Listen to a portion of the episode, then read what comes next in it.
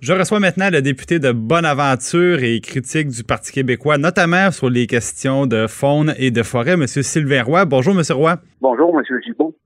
Euh, Monsieur Roy, euh, hier est tombée une, nouvelle un peu spéciale, c'est-à-dire que après euh, des mois et des mois passés à réfléchir sur comment mieux protéger le caribou forestier, parce que du côté du secteur sud du Québec, il en reste très peu, ben on apprend que le gouvernement fait un peu volte-face puis décide au contraire d'éliminer des, des mesures de protection administrative qui visaient trois territoires, là, au Saguenay-Lac-Saint-Jean, pour ouvrir ça à l'industrie forestière.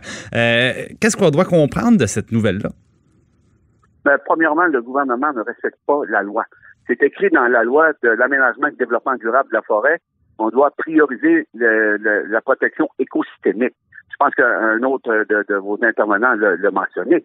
Euh, écosystémique, ça veut dire euh, il faut protéger le système et toutes les espèces qui peuvent y vivre pour permettre une diversité écologique, ce qui euh, ce qui est bon augure pour, euh, je dirais, pour euh, l'environnement puis euh, la protection de notre patrimoine collectif. Parce que le caribou, là, c'est un patrimoine collectif, ça appartient à tous les Québécois. Et à partir du moment où on est en danger, on attaque le patrimoine des Québécois. Bon, mais euh, moi, ce que j'ai de la misère à comprendre, c'est qu'on a longtemps parlé du côté de Val d'Or, par exemple. Il y a un troupeau. Bon, on a assez de doigts pour les compter. Je pense qu'il en reste une dizaine. Et là, l'ancien gouvernement libéral, le ministre Blanchet à l'époque, à un moment donné, il a jonglé avec la, possibilité de les amener au zoo. Puis là, finalement, eux, ah, non, c'est pas une bonne idée. On va pas les amener au zoo, on va les laisser là. Mais on va voir comment on va les protéger. On change de gouvernement, les réflexions recommencent. On, on commande des avis, on fait des consultations, on assoit l'industrie forestière avec les gens de la protection de la faune. Puis finalement, on, nous dit qu'on fait rien. Alors, j'ai trouvé ça particulier, moi, d'entendre des gens dire c'est peut-être pas le, les politiciens le problème. Moi, je pense qu'il faut garder juste un étage en dessous au niveau des hauts dirigeants du ministère. Est-ce que vous êtes d'accord avec euh, les personnes qui font ce reproche-là au ministère? Vous soulevez un enjeu extrêmement important. Euh, le pouvoir des ministres à l'intérieur des ministères. J'ai souvent l'impression que les ministres deviennent des porte-paroles des sous-ministres.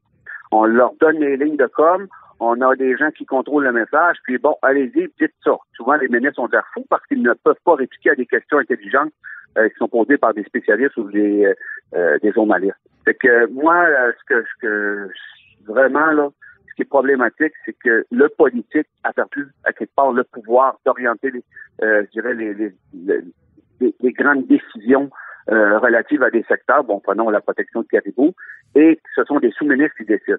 Et à un moment donné, il va falloir réfléchir à l'imputabilité des sous-ministres. Ces gens-là sont des intouchables.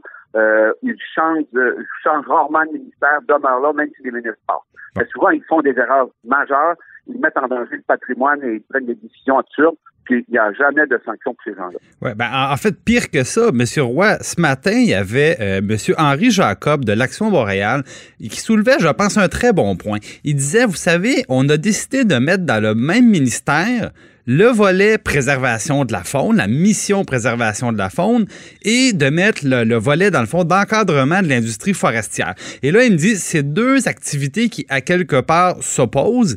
Et le problème, c'est que plusieurs de ces hauts fonctionnaires-là, puis il y en a un qui, est nommé, le monsieur Forcier, qui amène large depuis longtemps, ben lui, on nous dit, c'est un ingénieur forestier qui est très proche de l'industrie, et euh, c'est la raison pour laquelle on n'est pas capable de parvenir à un bon plan de protection du caribou. Puis maintenant, ben, ben, on n'essaie même plus d'en avoir du tout. Euh, est-ce que vous êtes d'accord pour dire que c'est peut-être ça le problème d'avoir, dans le fond, deux missions qui s'opposent, mais malheureusement des fonctionnaires qui pensent juste d'un bas? Je vais vous donner un exemple de ce que vous dites. La forêt, bon, on dit que ça appartient à tout le monde. Mais en période de chasse, l'industrie forestière n'aime pas voir des chasseurs en forêt parce qu'ils occupent les chemins, occupent la forêt et voient ces gens-là comme des empêcheurs de violence. Ceci étant dit, effectivement, le ministère de la Faune est sous la tutelle du ministère de la Forêt. Et on a juste à regarder le nombre de biologistes versus le nombre d'ingénieurs forestiers, puis ça dit tout. je pense qu'il y a 10 pour 1. Donc, euh, de, de, de, voir. Puis là, d'un autre côté, est-ce que le ministère de la Faune veut déménager? Euh, bon, avant, il était avec l'environnement, ça avait créé tout un émoi auprès des fonctionnaires. Là, ils veulent plus déménager. Sauf que, actuellement, ils n'ont pas de pouvoir à l'intérieur du ministère. Euh, on, on, ne prend pas en considération les enjeux fauniques. J'aimerais vous rappeler, au-delà de la protection du caribou, que la faune, ce sont quand même 700 000 pêcheurs et 300 000 chasseurs au Québec. C'est un million de personnes qui sont un peu dans la, zone d'ombre du politique et dont les, bon, dont, en général, on ne s'intéresse pas à ces gens-là. Et, et, et la protection du caribou, ben, je pense que c'est un enjeu du secteur faune qui, qui est fondamental. Le ministère de la faune est sous la tutelle du ministère de la forêt. Et on a vraiment une partie qui est inégale en termes de revendication d'action. Mais est-ce que c'est possible pour vous, euh, des partis de l'opposition, par exemple, de dire, nous, là, on aimerait ça, à, avoir euh, les sous-ministres qui répondent à nos questions, euh, pas seulement que le ministre, est-ce que vous pouvez les, amener à la commission parlementaire? Est-ce qu'il y, a un mécanisme de reddition de comptes ou d'imputabilité qui, qui est à votre portée? Qu'est-ce qu'on peut faire dans ce temps-là? Ben, le, seul moment que nous avons pour, pour faire parler les sous-ministres, c'est lors des crédits. Mais souvent, c'est le ministre qui répond, puis les sous-ministres lui donnent des petits paquets. puis là, il faut le dire, les, crédits, c'est une fois par année, puis c'est au, printemps. Là, donc, vous ne pouvez pas manquer votre coup. C'est une grande période de questions que nous avons. Moi, bon, j'ai moins de temps que les autres, mais en général, on est capable de, lever des lièvres dans, ces moments-là. Et si le ministre ne peut pas répondre, on peut demander à un sous-ministre de répondre.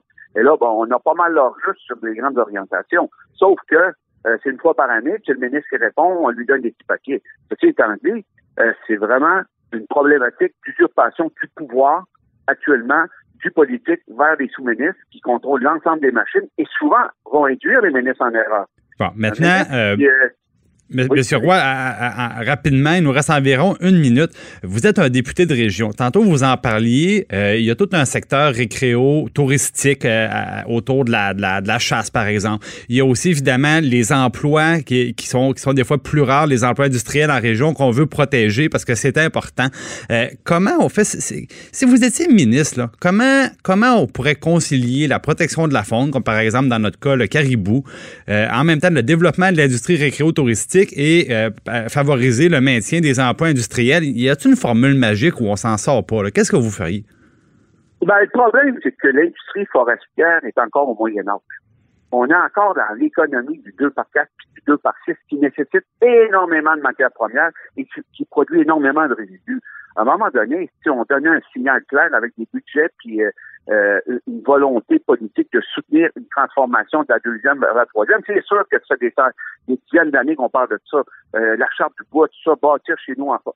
bon, mais si on si on va faire tout dessous avec notre forêt, puis moins moins aller faire la, bon, moins la couper, ben il faut faire la transformation. Il y a certains certaines entreprises au Québec qui sont sont euh, bon, qui sont renommés pour faire de la recherche et développement, pour développer des filières et créer de l'emploi. Mais l'emploi, c'est pas un problème parce que actuellement, il y a une pénurie de travailleurs dans à peu près tous les secteurs.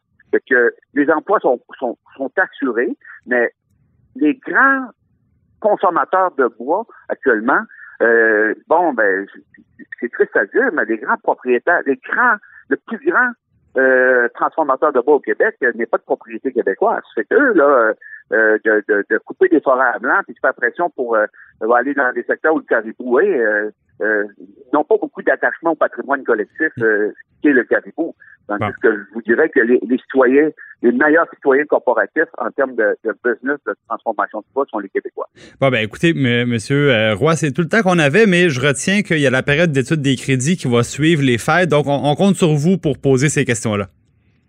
N'ayez d'inquiétude, je vais poser de bonnes questions. Merci beaucoup, M. Roy. Au revoir, M. Bonne journée.